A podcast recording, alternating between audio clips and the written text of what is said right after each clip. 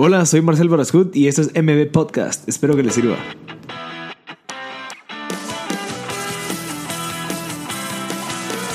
Hola a todos, gracias por sintonizar MB Podcast. Estamos en el episodio número 17 con Juan Carlos Pérez. Creo que es una historia bien importante la que él nos va a contar es sobre cómo él no se ha dado por vencido nunca, las metas, la visión que él tiene, que pues ha logrado muchísimo, ha, logrado pues eh, superar bastantes retos. Creo que es una historia súper motivante, creo que inspiradora porque a veces pues tenemos muchas excusas nosotros de no hacer las cosas y cabal uno de los temas y lemas que él repite mucho es cero excusas. Eh, creo que es un episodio donde van a aprender muchísimo sobre la importancia de tenerle corazón, fe y visión a las cosas. Así que muchas gracias por sintonizar en mi podcast, espero que les sirva. Eh, espero que les esté gustando toda la parte de los videos. Si en dado caso tienen algún feedback en específico, por favor comentarlo para, para ir mejorando. espero que estén participando en los giveaways que se, que se hacen en Instagram. Así que muchas gracias por a todos los que están participando, por cierto y por estar ahí pues bien movidos en las redes sociales. Eh, espero que les guste y de nuevo si saben a alguien que les pueda subir, por favor siempre compartirlo y disfruten el episodio número 17 con Juan Carlos Pérez en el podcast. Ya estamos grabando en audio, Juan Carlos. Eh, un gustazo, gracias por su tiempo, yo sé que es bien valioso. Eh, quería empezar solo comentándole, y no sé si se recuerda cómo fue que yo lo conocí. Yo estaba subiendo mi primer volcán, que, que fue el volcán de agua. Yo tenía creo que, uy, como 20, años. O sea, yo nunca fui tan fanático de los volcanes. Eh, fue cuando se hizo esa actividad de subir a la cima y hacer un corazón. Correcto, me acuerdo, me acuerdo esa actividad loca, esa actividad, algo diferente. Que al final eh, creo que a raíz de esa actividad se lograron muchas cosas en lo personal y cada quien, como, como tú lo acabas de decir, eh, decir hiciste algo diferente, igual yo. Y, y, eso es lo importante, ver que las cosas a veces no son lo que tú esperas o, no, o, o lo que tú proyectabas, pero es algo, pero depende de tu actitud. Sí, cabal, yo, yo lo iba subiendo, me acuerdo, iba con mis hermanas y yo, ya, pucha, me está dando por vencido y le juro que íbamos creo que un 25% de la, de, la, caminada mm. y de la nada vi un montón de gente como que en un grupito, o sea, como que motivando a alguien y cabal era usted que lo estaba subiendo y usted iba con unas ganas, usted iba súper enfocado, me recuerdo, me recuerdo que hasta toda la gente diciéndole como que felicidades, vos puedes, y usted solo viendo a la cima, viendo a la cima con ganas de echar punta y uno, o sea, preocupándose de que, pucha, me va a cansar, que sea que mis rodillas me van a doler, lo que sea, y cuando pues recibe uno, o sea, esa motivación, no, hombre, o sea, o sea si, si él lo está haciendo, eh, y, se nota que lo quiere hacer porque, porque ya, está, ya tiene los ojos en la cima, porque uno no lo puede hacer. O sea, realmente uno lo que necesita es la visión de que, que asumo que usted también tiene, que es, bueno, yo quiero lograr aquello y lo estoy haciendo, por más que me cueste, por más que lo que sea, lo estoy haciendo. Sí, mira, lo importante de, de, lo, como lo que tú acabas de mencionar, yo tenía un objetivo o sabía lo que quería, es que está la otra parte, hacerte que ya estás ahí. Muchas veces eh, nosotros que eh, hacemos, nos metemos a hacer cosas, pero no, nos imaginamos ya haber logrado este objetivo. ¿Y qué pasa? Yo me, ya me imaginaba estando allá en, en la cima del volcán, me imaginaba llorando, me imaginaba dolorido, cansado, todo quemado, con hambre. Pero eso es lo que, lo que sucede cuando uno ya sabe lo que quiere en la vida. Esa visualización. sí, claro, no es fácil, todo tiene un proceso. ¿Y ahorita, usted cómo se ve en cinco años? ¿Qué, qué es lo que, por, lo, ¿Por qué es que lo que está luchando? ¿Qué es lo que está haciendo el día a día? ¿A dónde va? Mira, ahorita yo lo, te, te, lo pongo de este punto, de este punto de vista. Lo que estoy luchando es día a día, es que mi hijo que acaba de nacer, Juan Manuel, ah, felicidades. gracias, tiene cuatro meses mi señora y yo le, lo estamos, eh, le estamos dando amor, le estamos dando lo mejor. Y lo mejor no estoy hablando de cosas materiales, estoy hablando del mejor amor, el mejor cariño, la atención. Entonces, ¿cuál es mi planificación para los próximos cinco años? Una, ahorrar para su educación. Dos, darle el mayor tiempo posible. Eh, tal vez no va a ser lo que el tiempo que yo quisiera, pero le voy a dar el mayor tiempo dentro de mis posibilidades porque trabajo mucho. Tres, algo muy importante, darle un hogar. Cuando digo un hogar, no es de aquellos hogares que nosotros nos enfocamos en, las cosas materiales. Tú podrás ver muchos hogares allá afuera, pero hay muchos hogares desintegrados. Casas. Casas, ah, hogares, eh, casas, eh, familias que en realidad cuando llegan a casa están vacías. Eh, quiero de que mi hijo que cuando llegue a casa o, que esté en casa tenga amor. Ya sería cuatro. Y cinco, seguir eh, haciendo algo por Guatemala. Estoy seguro de que Guatemala eh, va, para, va en camino hacia algo mejor. Yo alguien podrá escuchar esto y decir, eh, señor, ¿en, en, qué, en qué, zona vive? no, zona 14, zona 1, zona 5, zona 7. Anda, yo conozco todo lo que es la República de Guatemala y te voy a decir, hay mucha gente con, una, con, unos, con un deseo de luchar y salir adelante.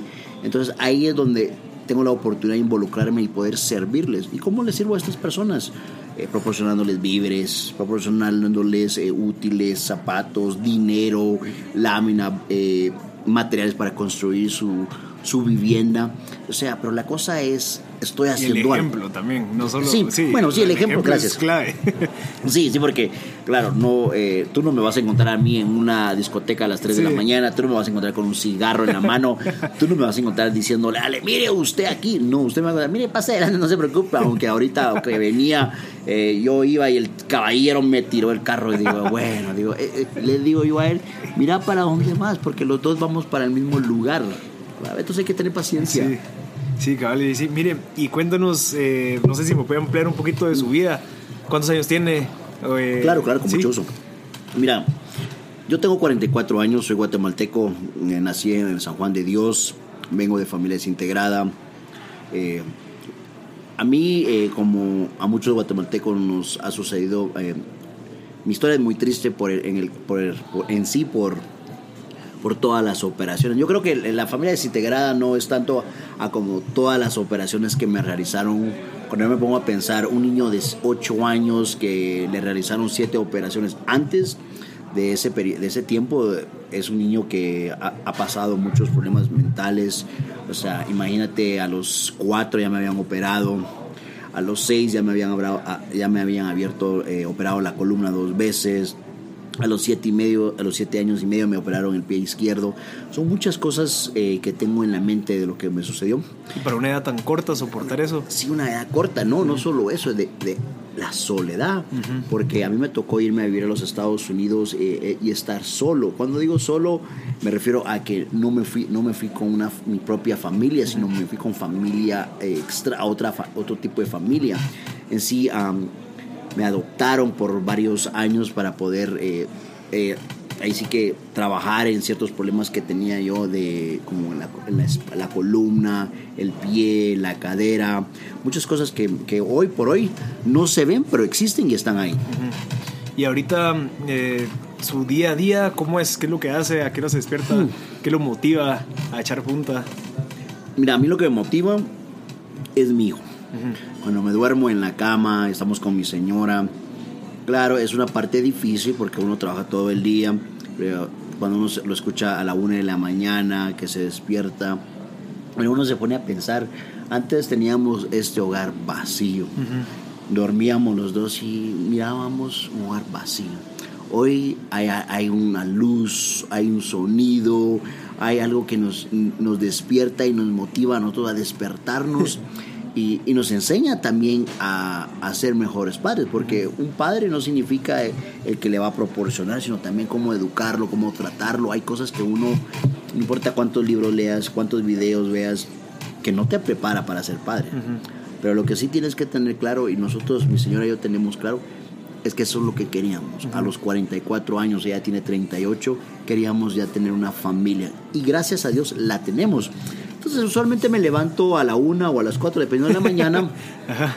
Y luego, eh, dependiendo de mi agenda, qué es lo que tengo que hacer, me voy a trabajar o me voy al gimnasio o me voy de viaje, porque usualmente me gusta salir tipo 4 de la mañana si me toca ir al interior.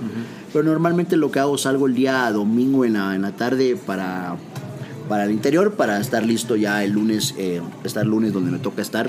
No es fácil porque cuando uno eh, maneja la carretera el día domingo tipo 2, 3 de la tarde te da lo que es, te, sientes solo, triste, porque la carretera está vacía. Perdón, la carretera está vacía, pero te das cuenta, te, también te, te pones a pensar de que los momentos que pasaste con tu familia, lo que hiciste con, eh, con, con, tu señora, con tu hijo, lo que comiste, cosas bonitas y eso te motiva y cuando, cuando menos los, los, ya cuando lo sientes ya estás en el departamento, ya estás en el hotel. Ajá. Mire, y digamos, si quiere hablemos un poquito de la parte del deporte, porque usted no solo es deportista, sino que es un atleta. Correcto. Realmente lo que usted hace, o sea, ya requiere entrenamientos. Digamos, ahorita, después del podcast, usted sabe ir al gimnasio a entrenar y mucha gente me ha contado que lo ha visto en el gimnasio y que no, que no es cualquiera que anda ahí, sino que sí realmente anda sudando y anda ahí motivando a todos los demás. Entonces, cuéntenos un poquito cómo empezó toda la parte del desarrollo de, de volverse un atleta, de competir por, bueno, no sé si competir, pero tal vez con usted mismo, para lograr el resultado que, que es bien bonito, que digamos todo, todos los desafíos que usted pues logra vencer, el dinero que recauda lo ayuda pues para algunas instituciones, entonces me podría ampliar un poquito de eso. Claro, mira, a mí siempre me ha gustado el deporte, desde que era niño eh, me gustaba jugar fútbol, me gustaba correr, me gustaba levantar pesas, eh, eh, recordemos que los tiempos no son de ahora, pero yo levantaba pesas usaba una piedra. Eso es lo que yo hacía, una piedra usaba con la mano y levantaba pesas o usaba la famosa eh, una cubeta con arena o con agua. Eh, o también cuando jugaba fútbol me arrastraba en la calle. Eso me gustaba, eso fue mi niñez. Ahora, eh, cuando voy al gimnasio lo veo como una gran bendición. el, poder decir a, decirte a ti, que Futeca, Futeca Sport Gym como gimnasio eh, me, apoya desde hace cinco años, ni un centavo me cobra por usar sus, todas sus instalaciones, he recibido mucho apoyo de ellos eh, y más que eso he conocido mucha gente eh, en el gimnasio muy amable, claro algunos dicen, o la mayoría dicen, oh, es que usted es su ejemplo, nos motiva, pero en realidad el que eh, ustedes me están motivando a mí, porque yo veo gente de la, de la tercera edad, personas con hijos, personas eh, jóvenes ahí esforzándose. Entonces yo creo que yo estoy convencido que es una combinación de todos los que estamos en, ese, en el gimnasio haciendo ejercicio. Por ejemplo, ahorita ya estoy en forma, te puedo decir que ya estoy el, un 60% listo para empezar a, a prepararme para mi, mi, próximo reto. Tengo un reto en el mes de agosto de correr 100 kilómetros. ¿De este año? De este año. Sí, fíjate que va, el recorrido va a ser, la, no es un recorrido que es en, eh, común o un, un recorrido plano. Vamos a salir de la cumbre de, de, de, de Salamá para Cobán y de Cobán nos vamos a ir a Carchá. Van a ser 100 kilómetros, ¿sí? El objetivo en esta, eh, eh, de este reto es recaudar fondos para una fundación y diferentes proyectos que tengo eh, dentro y fuera de la ciudad capital. Porque yo ya estoy haciéndome la idea, perdón, de las mil bolsas de útiles escolares que voy vamos a donar el próximo año. Sí, ya tengo bastantes útiles acumulados en, en el hogar, en, bueno, en una bodega. Y ahorita voy a impartir varias conferencias para poder recaudar útiles. ¿Sabes por qué me hago esto? Yo sé que estábamos en el deporte. No, no, no, pero si quieres ampliar esa parte. estamos, en, sí, perdón. Estamos en, lo mismo. El deporte es algo donde podemos encontrar personas eh, que quieren hacer algo por los demás. Y a raíz de, de, mi persona ir al gimnasio, a raíz de las maratones o las ultramaratones, he encontrado que hay mucho, muchas personas que quieren hacer algo, pero muchas veces no tienen tal vez la comunicación o no saben a dónde abocarse para poder servir. Y me considero como una, un canal o una conexión para poder apoyar estas instituciones. Entonces, ya te estaré comentando, te voy a mandar la publicidad, son 100 kilómetros, se va a llamar 100 kilómetros, cero excusas. Ajá. Ese va a ser el, Ese va a ser el lema de nuestra carrera. Ajá. Va, pero digamos, este es su, su reto más, o sea, el, el, que va a venir más reciente, pero digamos, no creo que sea el primero. Usted ha hecho mm. bastantes. Cuéntanos un poquito eh, cómo empezó, digamos, el primer reto, cuál fue su primer reto, eh, cuál es el que más le ha costado, mm. alguna experiencia, porque me gusta mucho preguntar esto porque durante el camino, o sea, durante ya, durante ya estando en el reto, durante las no sé cuántas horas, pues requieren, uno medita bastante, uno empieza a pensar en un montón de cosas, entonces también incluso hasta qué es lo que piensa, qué es lo que lo motiva a llegar allá. Entonces, si quiere empecemos con el primer reto que tomó y cómo fue que decidió, cómo fue que entrenó, porque no creo que sea tan fácil. No. Pero ¿sabes cuál es el mayor reto? El primer paso. Ajá. Ese es el más difícil porque cuando uno está en, su zona de confort o está acomodado, está en su sofá o está deprimido, no tiene trabajo, etcétera, uno dice, no, ¿para qué? A mí me pasó eso. Ese ha sido el, pas, el, el paso, eh, lo más difícil y el ser constante. Entonces, ¿qué pasó? Un día, podemos decirlo, deprimido, frustrado, no sabía qué, quería de la vida, eh, tenía 37 años, no, 34 años. Y eso lo digo aquí así claramente para que la audiencia sepa de que yo soy igual como todos ustedes los que nos van a escuchar, los miles que nos van a escuchar. Que tenemos esos problemas, que estamos frustrados, que no sabemos qué queremos o las cosas no están funcionando como que queremos. Bueno, ese paso fue marcó mi vida. Pero ese paso tiene que venir del corazón, tiene que venir más allá, profundamente. Y eso fue lo que me llevó a levantarme, empezar a hacer ejercicio, empezar a correr, carreras de 5, entrenar, empezar a tener una, una, una, mejor dieta, a tener una mejor comunicación, a ser una mejor persona, eh, a, a verme más allá de lo que uno a veces ve, porque nosotros como personas vemos lo que está enfrente, pero no nos visualizamos qué hay más allá de, de, de lo que vemos. Entonces eh, empecé a correr, eh, gracias a Dios puedo decirte que todas las carreras que me he metido o que me he inscrito y que he participado las he terminado sin ningún problema. He ganado muchas carreras, pero tengo que decirlo, también he perdido muchas carreras. Ajá. Pero le he puesto el corazón. Ajá.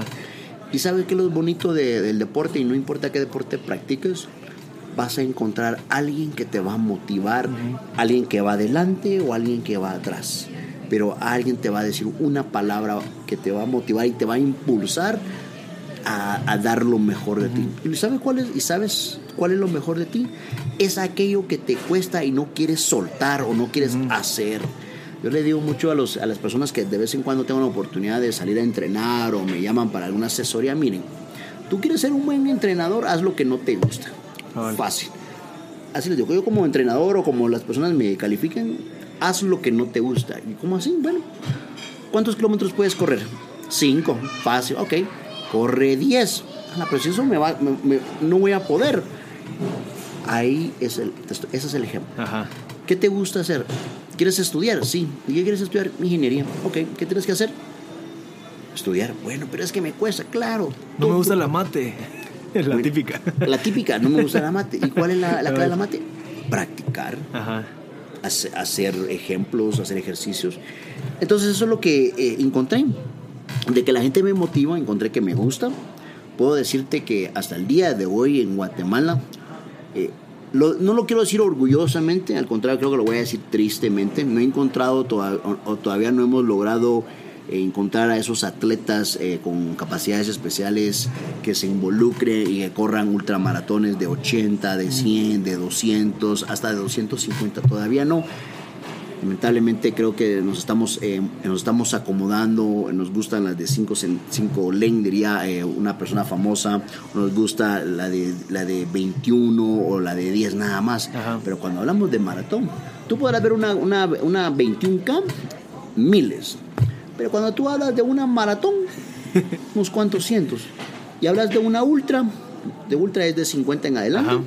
mira, verás unos 200. Ajá. Creo que es importante que todas eh, las personas que van a escuchar este, va, eh, van a escuchar y nos van a ver, no nos acomodemos, no tengamos miedo. Si ya dimos el, el primero, el segundo, el tercer paso, ¿por qué no podemos dar el cuarto y el quinto paso? Pero, digamos, yo, yo, me pongo a pensar, o sea, en el momento que usted decidió, bueno, va a de, de, de, empezar a hacer ejercicio, ¿qué fue lo que, o sea, qué fue el switch? O sea, ¿en qué momento mm. se despertó y dijo, no, claro. hoy, hoy, voy a empezar a hacer, no sé, dominadas, despechadas? ¿Cómo, ¿Cómo empezó? ¿Qué fue? ¿Leyó algo? ¿Vio algo? Eh, no solo vi, leí y vi. Mm, proyecté, como tú lo acababas de decir, cuáles son mis proyecciones para en los próximos cinco, días, en cinco años. Bueno, yo vi mi proyección de un maestro que tenía que se llama Mr. Watson. Él era mi maestro de History o US History. En los Estados. En los Estados Unidos. Ajá. Y él siempre, él siempre decía, ¿dónde te ves en cinco años? Mm. Es importante. Es importante. Esa pregunta es clave. ¿Dónde te ves? Porque los cinco años los vas a dividir, eh, lo, lo, pones a corto, mediano y a largo plazo. Estamos uh -huh. hablando de dos, tres y cinco años. Pero si tú te ves donde mismo, qué triste. Entonces yo vi mi vida en, en la siguiente forma. 34 años, acabado, desempleado, en quiebra, frustrado, eh, amargado, eh, deprimido, como lo mencioné anteriormente. Me vi, a- me, me vi ahí, me puse a pensar, tengo 34 años, no tengo nada, todo lo he perdido y lo que tenía lo perdí. Eh, y lo perdí por muchas razones. Y, que- y cuando uno en ese momento es honesto con uno mismo, se da cuenta que lo perdí por uno, falta de planificación, falta de, de visión, y algo muy importante, falta de confianza y de creer en uno mismo. Nosotros los seres humanos queremos, nosotros las personas, eh, muchas veces queremos hacer algo, nos acomodamos y, eh, en el trabajo y vemos que eso es algo que nos, nos gusta, pero más adelante nos damos cuenta que estamos en las mismas. Yo le, mi mensaje para la, la juventud, a todas las personas que nos, que nos están escuchando, miren, no se acomoden. Si, claro, si eso es lo que te apasiona y es algo... Lo- eh, si te apasiona y es lo tuyo, dale, quédate ahí. Pero te voy a decir algo, hay algo que no puedes detener. Y tú y yo lo sabemos, ese es el tiempo. El tiempo se va y no lo puedes, no puedes hacer nada.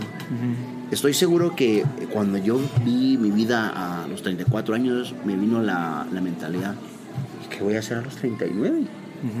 ¿Qué, qué voy a hacer? ¿Qué, ¿Dónde voy a estar? ¿Sabes qué vi? En ese mismo lugar. Me vi en esa cama y, aún, y me acuerdo cuando cinco años previo, mi hermana me había dicho, mira, mi hijo, Juan Carlos, si no encontrás trabajo o algo, pues venite aquí, aquí está, aquí hay un cuarto para ti. Yo me puse a pensar, hace cinco años mi hermana me dijo eso, hoy estoy aquí en Guatemala y estoy en un cuarto. Lo mismo que me dijo ella hace cinco años donde estaba, aquí estoy ahorita. Entonces me hice mis matemáticas, otros cinco años lo mismo. Perdí 15 años de mi vida haciendo nada. Me levanté, con, me levanté y desde ahí no he parado. Desde ahí he tenido mis, eh, eh, mis contratiempos, pero no me he desviado de lo que quiero en la vida. ¿Y qué quiero en la vida? Porque tú me lo vas a preguntar, estoy seguro. Sí. ¿Qué quiero en la vida? Ser feliz. Ajá. Ser feliz. Quiero ser feliz y, y las personas dicen, pero ¿y no eres feliz por lo que la familia no? Sí, pero quiero ser feliz y yo mismo, hacer feliz a mi familia y hacer feliz a Guatemala.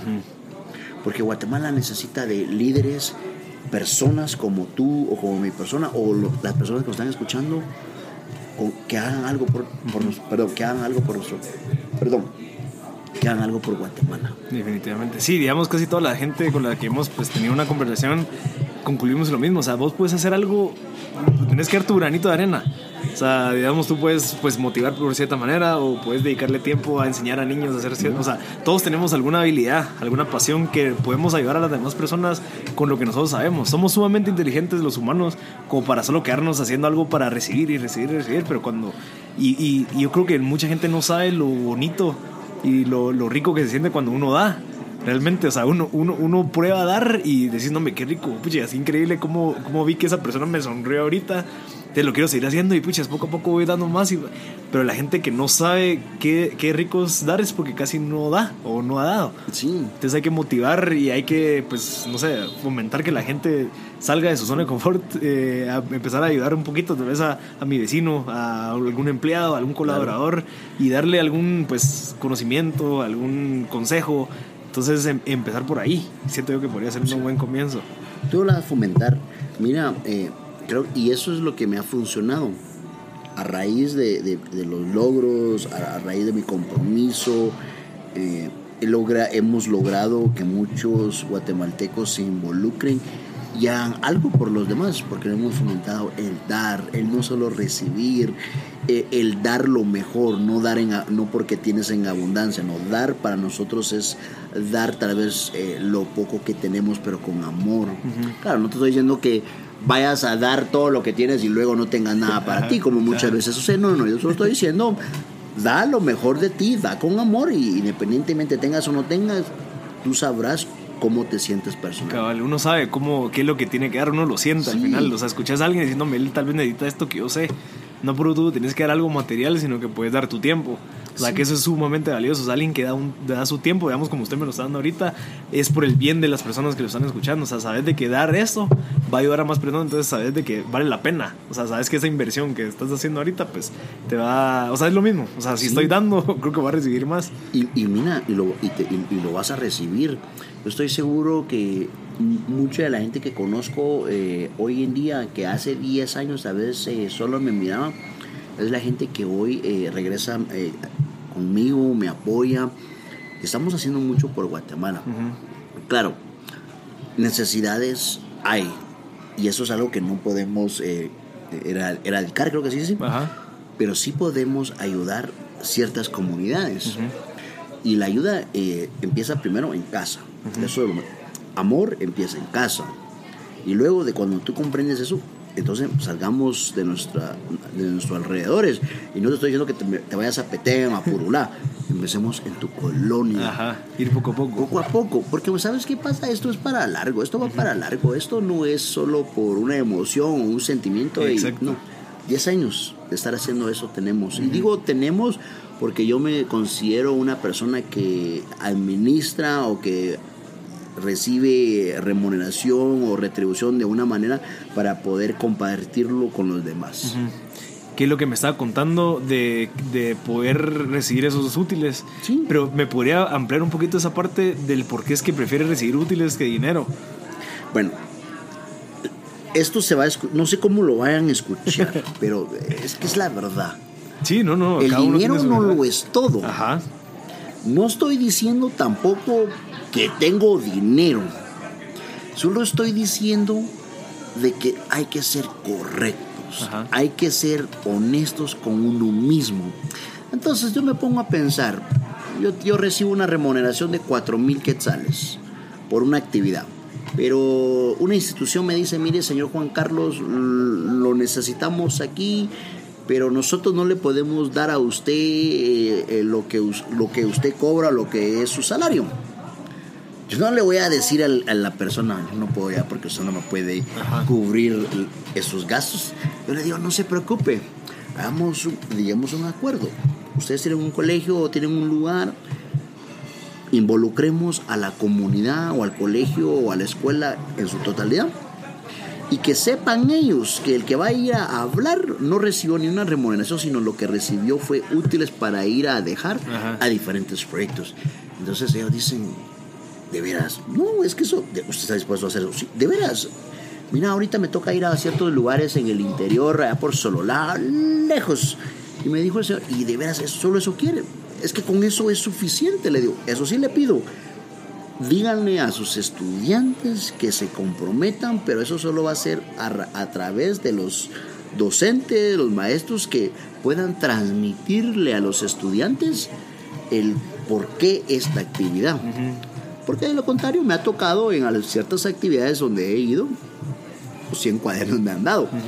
Pero yo veo esos 100 cuadernos como lo mejor que ellos pudieron dar en ese momento. ¿Sabes por qué? Porque no importa cuánto des, pero si no das con amor, pero yo estoy seguro que esos 100 útiles que están ahí vienen del corazón de las instituciones, de las personas, o es lo que uno, ellos pudieron hacer. Y si eso es lo mejor para ellos, para mí es más que suficiente. cabal, cabal. ¿Y tiene alguna meta de alguna cantidad de escuelas, alguna cantidad de alumnos? Mira, el próximo año nuestra meta es como siempre donar mil eh, eh, bolsas de útiles escolares. Quiero comentarte que este año 2000, en este año solo donamos, calculo que 150 bolsas, porque se hizo, eh, porque tú vas a decir, pero ¿cómo es 150 y quiere mil? Bueno, es que en los últimos años hemos logrado mil bolsas de útiles, pero eh, te comenté que nació mi primer hijo. Sí. Entonces Juan Manuel nació el 14 de diciembre. Ok.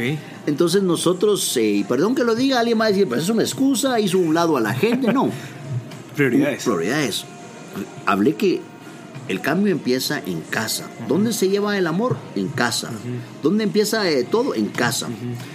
Entonces no pude involucrarme en, en lo que era eh, buscar recursos o hacer un reto para actividades, porque el mes de, Sí, requiere mucho tiempo. me quedé mucho tiempo. Y no iba a dejar a, a mi señora, a mi señora sola.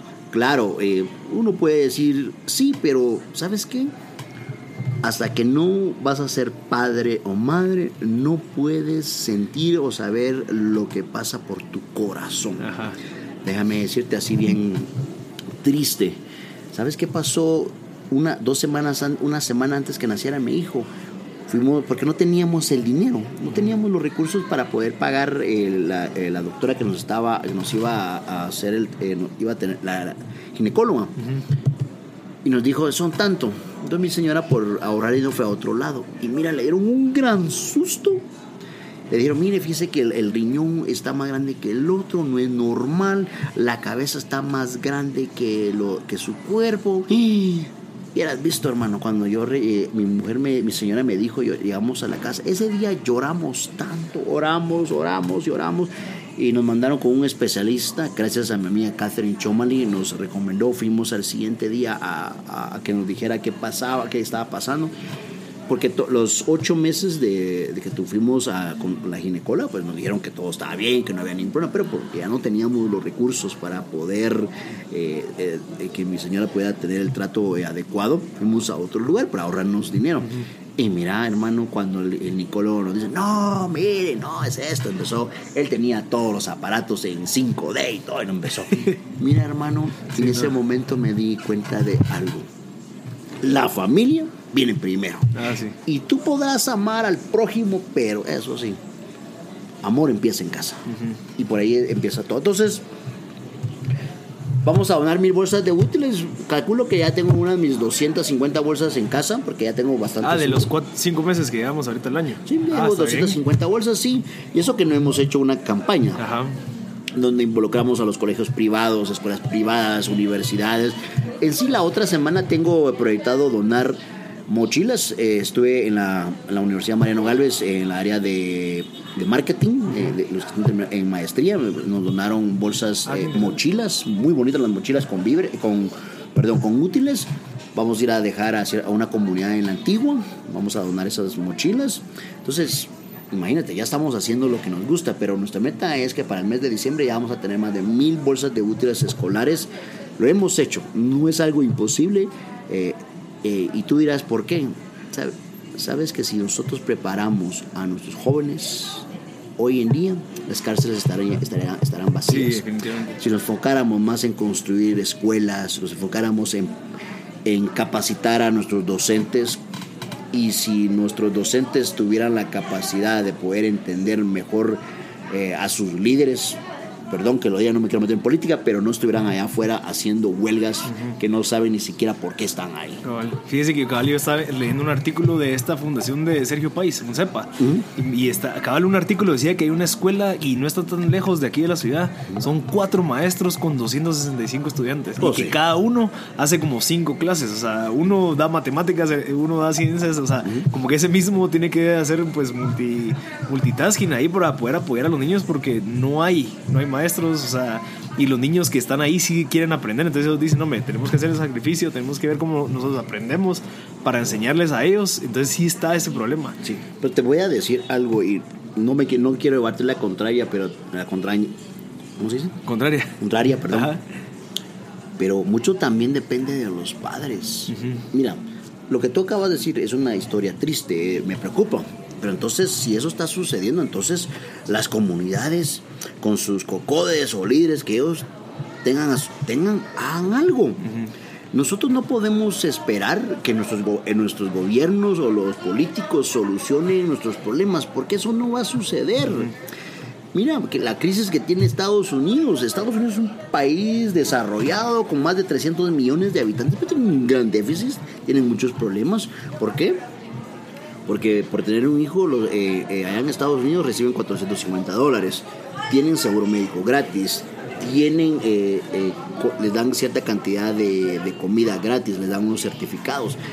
Mira, uno no puede, los gobiernos no están para para solventar todos tus problemas. Claro, yo sé que pues lamentablemente existen muchos problemas y no, no, que no me quiero meter a problemas, pero sí te voy a decir algo. No nos acomodemos, luchemos por nuestros propios sueños y si, nos, si necesitamos una mejor escuela, hagamos algo, ayudemos a estos maestros, a estos docentes, pero no, nos una- no seamos parte también de los problemas que suceden. Yo, yo sé, alguien me va a decir, ¿a usted porque tal vez tiene dinero? No tengo dinero. Lo que sí tengo es deseo de trabajar y también sé que el guatemalteco tiene mucho corazón y es muy trabajador. Pero también nos sucede que muchas veces nos acomodamos o estamos acostumbrados a que nos den las cosas. Ya basta de estar esperando, eh, extendiendo la mano. Salgamos a luchar todos los días. Y si el salario que tú estás recibiendo ahorita no es el que tú deseas, te voy a decir algo. Dale gracias a Dios que tienes trabajo. Da lo mejor de ti en tu trabajo prepárate y que ese trabajo sea el punto para que tú puedas escalar o llegar al lugar donde tú quieres estar. Sí, porque hay mucha gente que quiere más, pero no se educa. O sea, no es autocrítico, o sea, requiere de, también una inversión a uno mismo como para poder exigir tal vez un poquito más de paga, porque tal vez qué, rico es solo, ah, yo quiero pedir más o yo quiero ganar más, pero ah, estás agregando más valor o te estás, o sea, estás invirtiendo en vos mismo como para que valgas, o sea, tu conocimiento sea pues un poquito más extenso. Entonces también requiere mucho de la actitud de las personas. Sí, fíjate que yo trabajo, como lo te mencioné, trabajo mucho en el interior, eh, conozco, las, conozco las necesidades de, de, las personas y algo muy importante que he visto, hay personas que pues en, su momento tal vez se, se acomodaron, se eh, son conformes con lo que tienen y ese es el resultado. Cuando no hay un plan, no hay una visión a los 30 años, como me pasó a mí a los 34, me di cuenta que iba a estar en las mismas. que, que sí, claro, logré mucho, pero al final no tuve un plan, no tuve una preparación en sí eh, a largo plazo, sino todo fue a corto y a corto. Y cuando uno menos lo siente, las cosas se acaban. Sí, porque al final la visión es como tu meta. O sea, tú sabes de que si quieres llegar ahí, yo tengo que hacer lo posible, aunque sea que me acerque. Pero si no sabes a dónde vas, cualquier decisión te lleva a cualquier camino, entonces te distraes, o sea, perdes mucho tiempo. Sí, yo te puedo decir, yo he ganado, eh, he ganado muy bien a lo que me dedico y antes ganaba muy bien pero la falta de, objetivos, la falta de saber qué es lo que quiere uno, tú podrás ganar muy bien, pero si no eres muy buen administrador con tu dinero, no importa cuánto ganes. Si gastas más de lo que ganas, vas a estar siempre endeudado. Algo muy importante, Guatemala es un país muy bello. Quiero que recalquemos eso porque muchas veces a mí me molesta que la gente no vea Guatemala como un país eh, desarrollado, hermoso. Hay muchos lugares donde podemos ir a, a conocer yo tengo la costumbre de comprar mucho, muchas cosas en la calle. Ya no lo hago. te voy a decir, cuando digo, eh, sigo comprando, pero hay algo que ya no hago. Antes yo regateaba. Mm. Regateaba. Y un día me puse a pensar, yo estoy regateando aquí, pero cuando uno va a un restaurante, te cobran tanto. Ahí no regateas, hasta das propina. No dices nada. Pero yo aquí estoy regateando a estas personas que están luchando. Entonces, ¿qué hago ahora? Mira, amigo, yo te quiero comprar esta bolsa, pero te voy a decir algo. Sé correcto, no te voy a regatear, pero dame el, precio que en verdad es. Ajá. Está bien, es tanto. Ah, bueno, les digo. ¿Sabes por qué les digo eso? Porque esa gente necesita. Definitivamente. Llevar el sustento a su, a su casa. Detrás de. Yo por eso a mí me encantan las, los microempresarios, las personas que están empezando con su empresa, porque detrás de esas, de esas personas hay, un empresario que le está dando de comer a otras familias, hay una deuda, hay salarios, hay planilla, hay impuestos que pagar.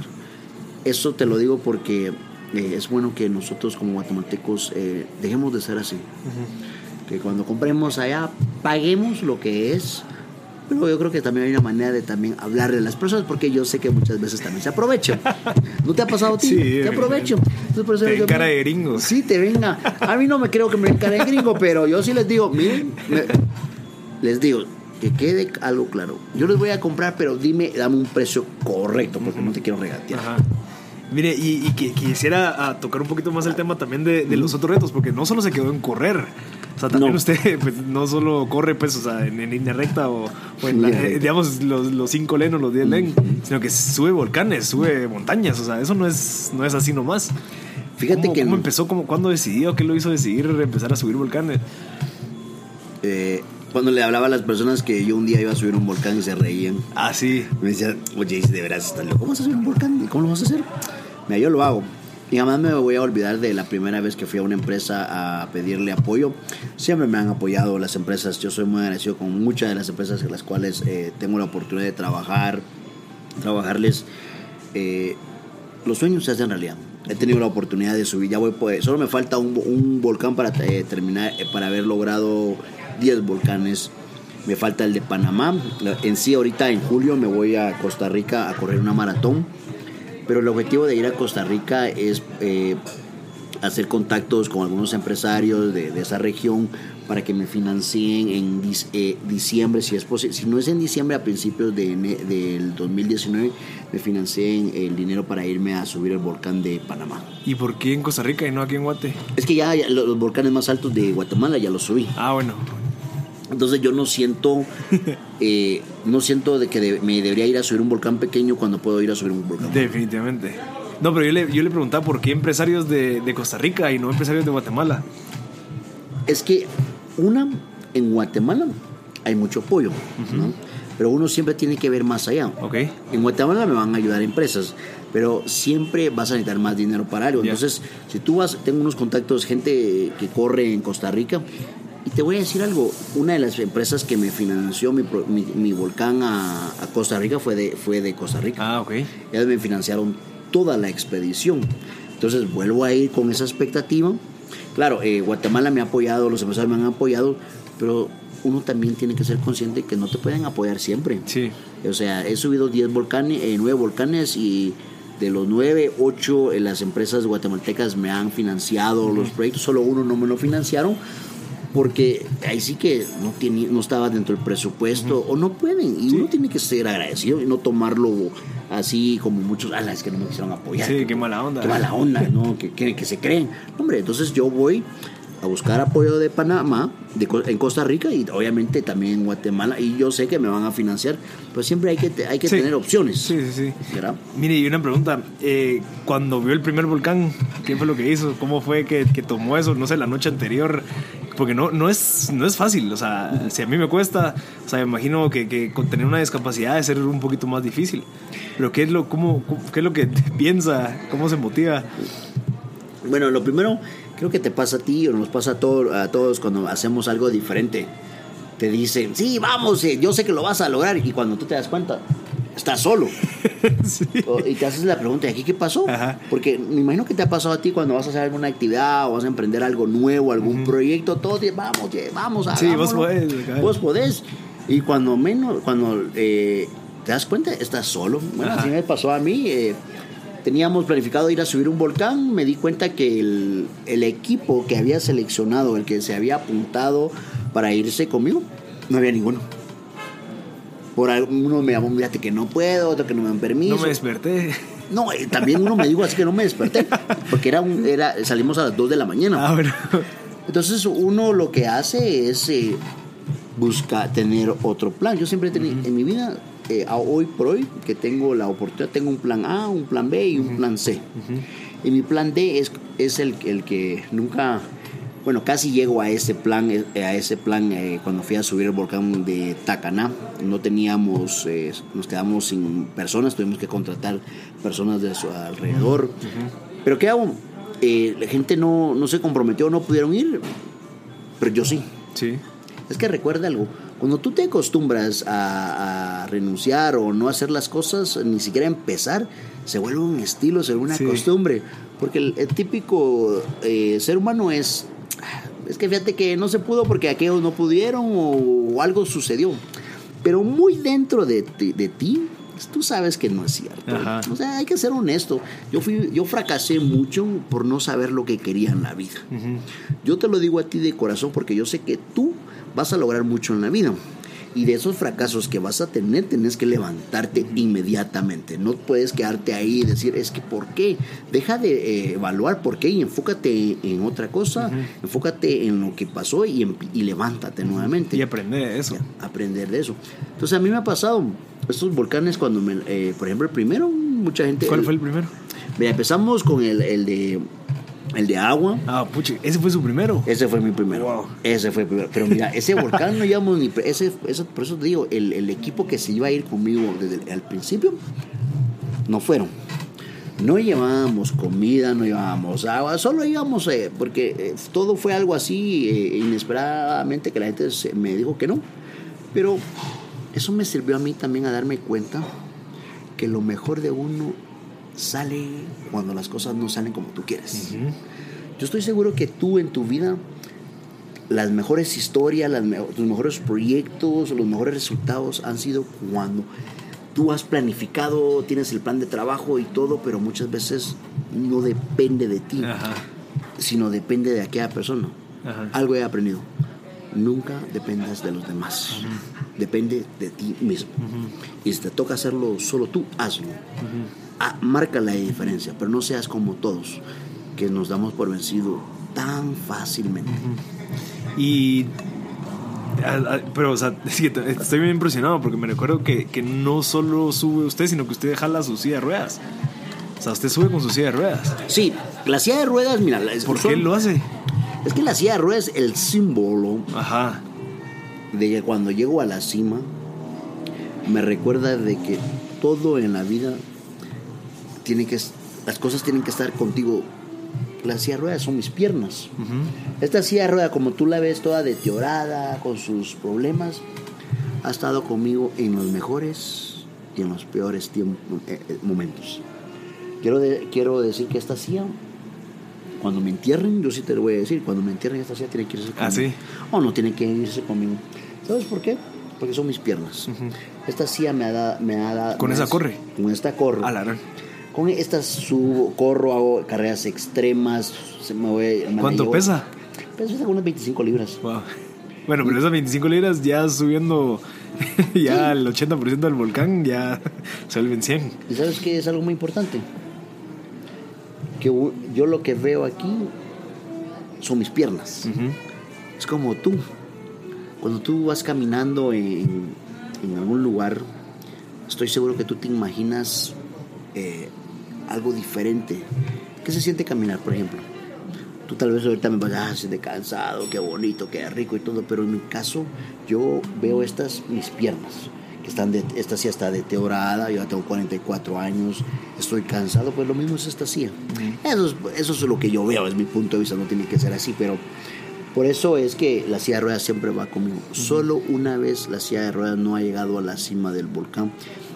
Y, y ya no me acuerdo cuál fue, qué volcán fue, pero solo fue una vez. nada. y no fue porque no quisiera, sino porque no teníamos eh, el personal, eh, no teníamos más personal que nos apoyara. Ujú. Pero de ahí la CIA ha estado con nosotros en todo momento. ¿Y cuál ha sido el volcán más difícil?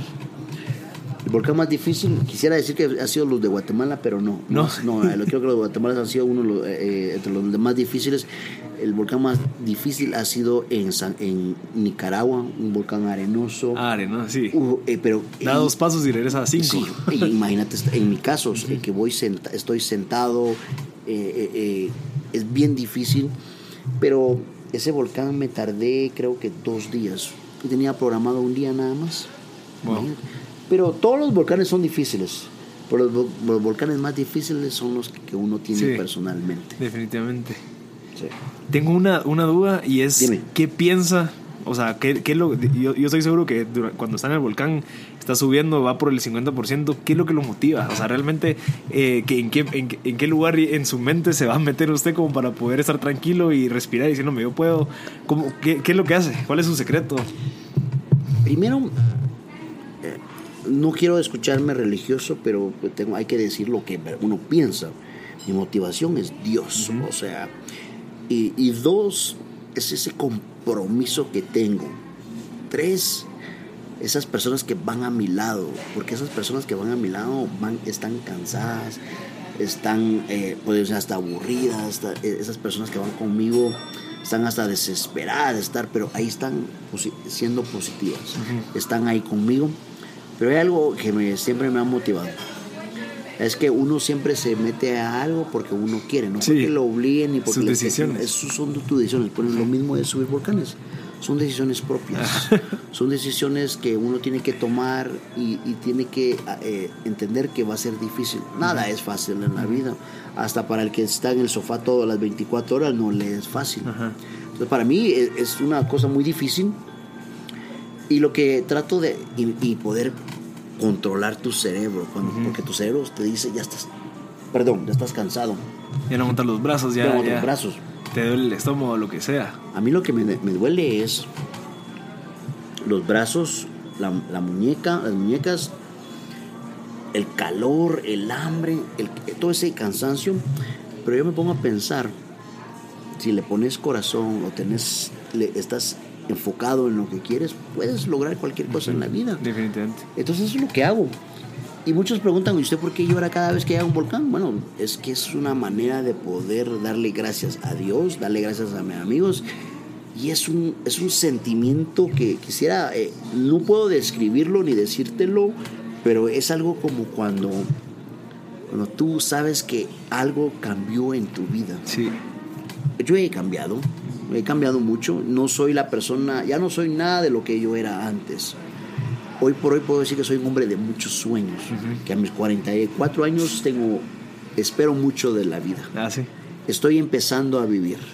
Hoy ya no soy yo, ahora somos nosotros, una familia, el que tiene que traer sustento a su casa. Yo le doy gracias a Dios que mi, mi señora eh, trabaja, ella me ayuda mucho. Yo quisiera decirle a, a- a las personas que nos están escuchando, la familia es la clave de muchas cosas.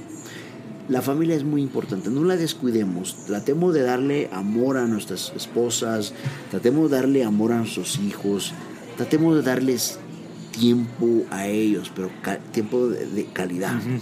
¿Sabes por qué? Porque los hijos crecen y se van. Y cuando menos lo sientes te vas a hacer la pregunta, ¿de qué me sirve tener todo esto si ya no tengo a mis hijos? Por eso ahora, por eso se da que los abuelos cuando tienen nietos, ellos se enfocan tantos, ellos les dan amor, pero ¿sabes qué pasa? Estoy seguro que estos abuelos no pudieron darle a sus hijos a, a sus, todo o lo necesario en ese entonces por alguna razón. Entonces tienen la oportunidad nuevamente de ser padres de una manera a través de los nietos. Cabal. Hay dos cosas que me, que me gustaría tocar. Es Ujú. a los 44 años decir que tiene más sueños y que le espera mucho la vida. Estoy seguro que va a motivar mucho a las personas que a veces piensan que están estancados. De que no, me ya tengo 44, ya tengo mi esposa, eh, tengo un trabajo y pucha, me da miedo arriesgarme o hacer un sueño que realmente yo- que, que uno lo puede cumplir. Entonces podemos elaborar un poquito más eso. ¿Qué le recomendaría a un, un papá? Tal vez de 44 años que, que no le gusta que, dónde está trabajando o no le gusta lo que está haciendo. ¿Cómo lo motivaría? No, hombre, realmente animate. Bueno, yo lo, lo primero que le diría a un- padre de 44 años que tiene, que tiene tres hijos, que tiene a su esposa en casa, que por tal vez eh, es de aquellos que les dicen, no, mi mujer no va a trabajar, mi mujer va a cuidar a los hijos, te voy a decir algo. Y estás llegando a un punto donde ya no te alcanza el dinero, que ya te sientes frustrado, que ya estás cansado. Bueno, ahora es donde empieza lo mejor, la comunicación empieza a hacer realidad tus sueños, a elaborar tus sueños en la mente, empieza a decir, bueno, si yo hago esto, hago lo otro. Y mira, yo no te voy a decir que renuncies a tu trabajo ahorita, solo te voy a decir que empieza un plan de ahorro. Empieza un eh, a enfocarte en, un trim- en tre- cada tres meses, empiezas a enfocarte en algo diferente, porque te voy a decir algo, en el momento que tú como padre dejes de soñar, tus hijos dejarán de soñar también. Y aquí lo importante es, evalúate, sea honesto. Es que todo empieza siendo, eh, a- eh, siendo honesto uno mismo. Si uno no acepta sus defectos, sus problemas, uno no puede salir adelante y, y buscar otro tipo de trabajo. Muchas veces el miedo solo está en la mente. Muchas veces eh, nos conformamos, muchas veces creemos que no tenemos la capacidad. Nos han vendido, nos dicen que en Guatemala después de los 35 años ya no hay oportunidades para nosotros de trabajo, pues deja, déjame decirte que no es cierto. Eso solo es algo que nos, nos dicen o, no- o nos hacen creer. Miedo eso- que nos mete. Sí, nos meten, pero eso está en la mente. Ajá. Eh, oportunidades de trabajo hay en todos lados. Lo que pasa es que tú no quieras hacer ese trabajo porque no te sientas digno, no estés orgulloso o no sientas que sea algo que te apasione, ya es algo personal. Primero, busca lo que te apasiona, busca lo que te gusta y luego hazte la pregunta si eso que te apasiona, te gusta, te va, es rentable o te va, o te vas Mejor. hazlo. Si no, evalúate primero. Por ejemplo, yo no me voy a, yo, eh, por ejemplo, te hablo de que voy a, me voy a ir a Costa Rica. Yo hice una inversión ahorita, pagué mi viaje completo. me costó tanto, me puse a pensar, pues que no tengo el dinero. ¿Quién te dice eso? Vos, mente. Eh, es que no puedo no voy a poder correr. Tu mente, bueno, empieza a hacer ejercicio. Es que esto, todo en la mente. ¿Qué hice? Com- le dije, compré el paquete, ya lo estoy pagando mensualmente para cuando ya vaya al viaje. Podré decir que casi ya llevo tres meses de, de haber pagado el, el viaje. Y alguien podrá decir, yo sé que alguien está escuchando, va a decir, los que nos están escuchando, usted porque tiene no tengo. Lo que tengo es deseos. Lo que sí sé es que si me quiero comer, voy a salir a comer a un restaurante, yo sé que esos 200 quetzales que me voy a gastar, los voy a ahorrar. O como yo viajo mucho al interior a trabajar, voy a esforzarme y no voy a, si me gasto 50, me voy a gastar 25. Por ejemplo, si tengo unos viáticos, tengo un gasto promedio de 100 quetzales al día en comida, me voy a gastar solo 40 y voy a ahorrar 60. O sea, yo veo la manera como voy a pagar ese viaje, por eso hice. Y eso es lo que estoy haciendo. Pero no es fácil. Te lo digo, mira, tú padre, tú que nos estás escuchando, mira, no es nada es fácil en la vida. Imagínate, yo estoy en silla de ruedas, tengo muchas, me hicieron siete operaciones. Acaba de nacer mi primer hijo. Podríamos decir que ya estoy muy viejito para tener un hijo. Es que es la verdad. Eso dice, me imagino que muchas personas lo dicen o lo piensan, pero no me lo dicen. Pero te voy a decir algo. Qué bueno que tenga mi hijo a esta edad porque esta es la edad que puedo compartir y sé que le puedo dar a mi hijo lo mejor. Y si no estás listo para tener hijos, no te preocupes. El tiempo llegará. Me, me gusta mucho y yo siento que, eh, que concluyendo lo que usted está diciendo es, si uno, creo que primero va mucho la introspección, o sea, digamos, si yo soy un adulto que tengo pues X y- edad, no me gusta lo que estoy haciendo, estoy endeudado, lo que sea, es introspección, o sea, qué es lo que estoy haciendo, qué es lo que me gusta, cómo lo puedo hacer, Eh, si me gusta esto, cómo puedo hacer que me ayude a recibir un poquito de dinero, a qué horas lo puedo hacer, porque también uno tal vez trabaja, termina de trabajar a las 5 y se va a ver televisión o se va, no sé, perder el tiempo, podría dedicarle un poquito de tiempo a, a su pasión, ver cómo lo puedo hacer, investigar, lo que sea. Entonces va introspección, después identificar tu visión, que sin visión, pues a dónde vas, o sea, qué es lo que quiero lograr, y la motivación va a base de esa visión, porque Claro. si yo tengo visión y me encanta dónde yo podría estar y me visualizo como usted hace, yo digo, puchicas, qué rico estar ahí. ¿Qué es lo que tengo que hacer? ¿A qué hora me tengo que despertar? ¿Qué es lo que ¿A quién le tengo que hablar? ¿Qué es lo que tengo que vender? ¿Qué cosa tengo que parar de hacer? Te voy a dar un ejemplo. No vayamos tan lejos. Vemos que hay tráfico. Si sabemos que hay tráfico, ¿por qué salimos corriendo del trabajo? Ajá. ¿Por qué no dar la mía extra? ¿Por qué no eh, crear algo a través de redes sociales o un negocio a través de internet o, o hacer trabajos adicionales? Si eres arquitecto, si eres Sí. abogada o hacer algo, pero no. Queremos salir ahorita. Mira, mira, todo tipo de carro ves afuera ahorita. A per- escuchar radio, perder el Escuchar tiempo. radio, a perder tiempo. No, ¿por qué no mejor bueno, hay tráfico, me voy a quedar en la oficina, voy a, a terminar lo que quedó pendiente y me voy a enfocar en mañana y voy a, voy a adelantar algo o me voy a poner a hacer un proyecto o voy a vender un proyecto. Pero no. Las ¿Sabes dónde están las oportunidades? No está, no, no, no- las verdaderas oportunidades no son para aquellas personas que son las primeras en salir del Ajá. trabajo, las primeras en salir al almuerzo el eh, o la refa, o, o solo los que llegan cinco minutos antes. No, las verdaderas oportunidades, ¿sabes dónde están? Son aquellas personas que su horario es a las 7, pero llegan a las 6 son los últimos en salir a almorzar o los que no toman, perdón, los que no toman refacción, los que no, los que son los últimos en salir al almuerzo, son los últimos en salir de su trabajo. Ahí es donde van a llegar las verdaderas oportunidades, pero no el que sale primero. Sí, sea, ya sea porque uno quiere trabajar más en alguna cosa dentro de la empresa o querer aprovechar el tiempo. O sea, si yo sé que si salgo a las 7 me va a tardar una hora y media, o si salgo a las 6 me va a tardar media hora, prefiero salir a las 6 y llegar, no sé, una hora antes y dedicarle mi tiempo cabal a un proyecto que me apasione, eh, vender cosas por redes sociales, a grabar videos, que ahorita se puede hacer cualquier cantidad de cosas. Todos tenemos algo que alguien más necesita, un Exacto. conocimiento. Entonces es de aprovechar el tiempo. Pero ¿qué pasa? No lo, no lo vemos de ese punto de vista porque somos conformistas, porque no creemos en nuestros propios proyectos. yo creo en tu proyecto. Si no creyera en tu proyecto, no estuviera aquí. ¿Cuánto tiempo me tardó? me tardé como tres semanas ahí no, convenciéndolo. como un mes, un mes, casi mes y medio, y me da Convenciéndolo. pena. Y la última vez que te, nos comuniqué, te comuniqué contigo, estaba de viaje, pero dije, oh, ayer que me llamas no te contesté porque no sé qué pasó, pero dije, bueno, mañana sí puedo, mañana lo voy a hacer y, y mira, aquí estamos. Sí. Pero cuando uno quiere, y mira, mira, mírate, y tienes que estar orgulloso de ti jamás te des por vencido. Uh -huh. El día que te des por vencido, sos igual que todos. Exacto. El día que dejes de ser insistente, el que día perseverante, el día que dejes de hacer tantas cosas, serás igual que todos los demás. Y no solo en esto, también en, En todo. en- en todo lo que uno haga. O sea, si uno quiere puedo- algo, ir a ver cómo lo consigue. Claro, mira, tú tienes 24 horas, Ajá. tú puedes hacer lo que quieras. Podemos ir e invertirlo como queramos. Cada quien va a invertir su tiempo como quiera. Yo lo invierto en cosas productivas, cosas que me van a beneficiar. Ir al gimnasio es un gran beneficio, porque yo le digo a la gente, yo soy un atleta, entonces cuando me quito la camisa quiero que la gente vea a la 100 verdad, Sí. entonces sí es un atleta. Siempre si yo le di la mano hoy y casi me la quiera. Sí, imagínate, esas son las cosas.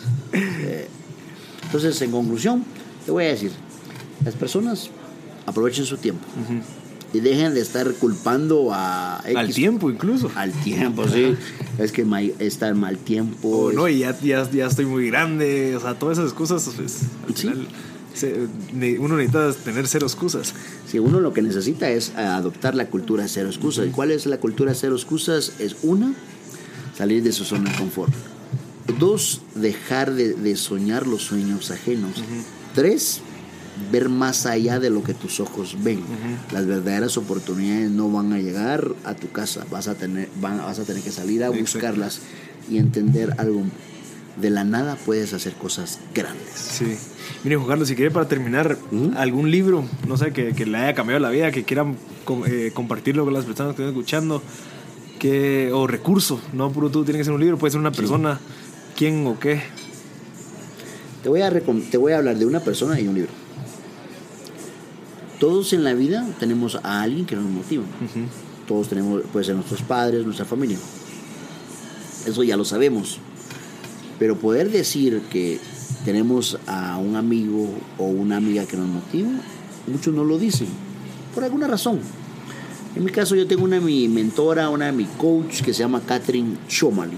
Excelente persona una mujer extraordinaria, una mujer que ha luchado, que se ha esforzado, una mujer que es correcta, honesta, paga bien, una mujer que solo porque no es guatemalteca, yo le diría, eh, ella es de otro país, de Chile, yo le diría que se tirara a algún cargo de- del Estado y te apuesto que haría temblar, haría cambiar muchas, muchas cosas. ¿Por qué? Porque esta, ella me demostró algo. No importa qué, qué hagas en la vida, no importa lo que hagas, hazlo con amor y pasión. Ella es una mujer extraordinaria, la admiro, se llama Catherine Choman y de repente te... ¿Qué hace? Ella, ella hace eventos eh, corporativos, le encanta servir, ella es mujer, le encanta servir, ella es, pues, yo la considero como la- una persona eh, de ejemplo. Eh, vamos a hablar de, de repente te doy el número de ella para que Gracias. la investigues y veas. Le invitamos al Sí, podcast. ella conoce a medio mundo, pero Ah, ok. conoce a las personas correctas. Ella es transparente, buena comunicación y lo más importante, alegre. Ajá. Cuando tú la ves a ella, digo, wow, es Catherine. Eh, y yo creo que todo lo hemos leído y si no, pues se lo recomiendo. Un un, eh, el de mi vida- Una vida con propósito. De Víctor Frankl. No, este de... ala, No me acuerdo. No, es el, el que yo estoy diciendo se llama el, El hombre en busca de sentido. El que usted dice una vida con propósito, creo que es de. De John- no, no. Es. es Harris... No. No me Lo, acuerdo. eh, investíguenlo. Sí, para- Aquí, pero igual el nombre ahí está. Ahí está. Y ahí se le cambió la vida de alguna manera.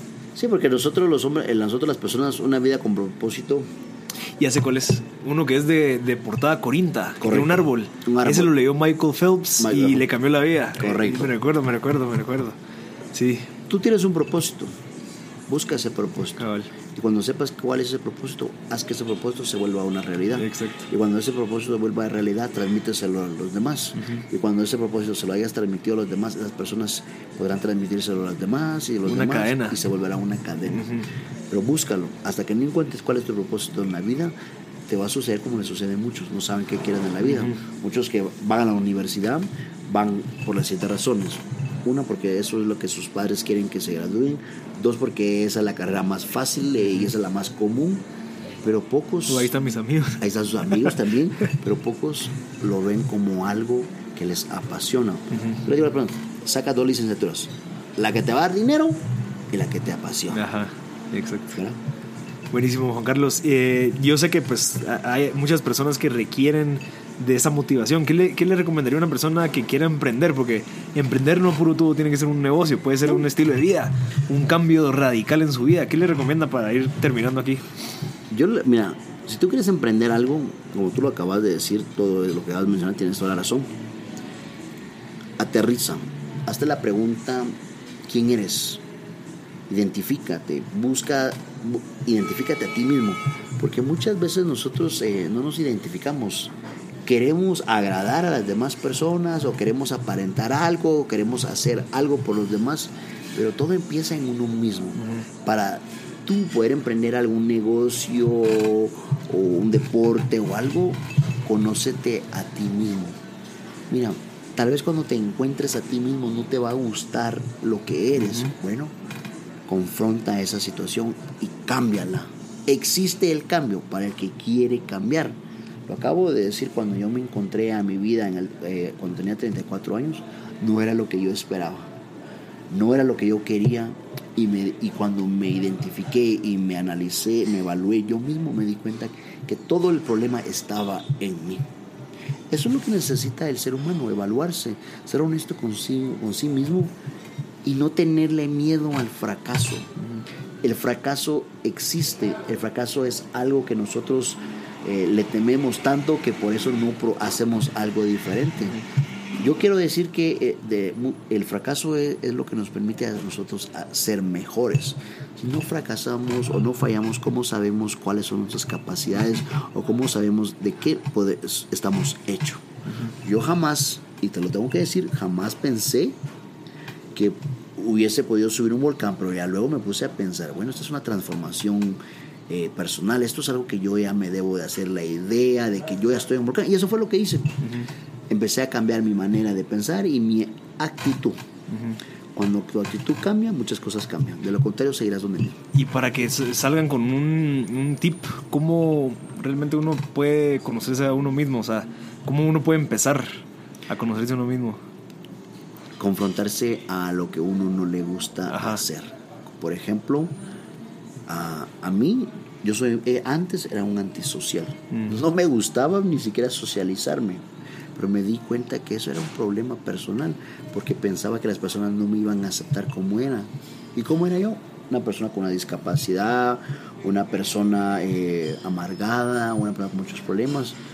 Y eso solo está en la mente. Yo te voy a decir, cuando tú salgas allá afuera, velo como una gran bendición que te puedes parar y puedes ver. Sea agradecido con lo que tienes. Y si no lo tienes ahorita, trabaja por ello. Perfecto, Juan Carlos. Muchísimas gracias. Yo creo que logramos conseguir un montón de contenido valioso para la gente que está escuchando. Eh, espero pues eh, saber de usted después de su último reto, 100 kilómetros. 100 kilómetros. Está excelente. Eh, escucha, y yo sé que tú lo, lo, lo, hablamos aquí, tú fuiste el primer medio de comunicación que lo hablamos te voy a llamar el día cuando cruce la meta. Perfecto. ¿Sabes por qué te voy a llamar? Porque ahorita tú me acabas de motivar y me acabas de poner una presión grande. lo dejamos grabado. Porque lo dejamos grabado. claro, uno quisiera hacer muchas cosas en la vida, pero hay cosas que uno sí puede hacer si uno quiere. Sí, definitivamente. Gracias, Juan Carlos. Gracias. Creo que podemos concluir con esto. Muchas. gracias.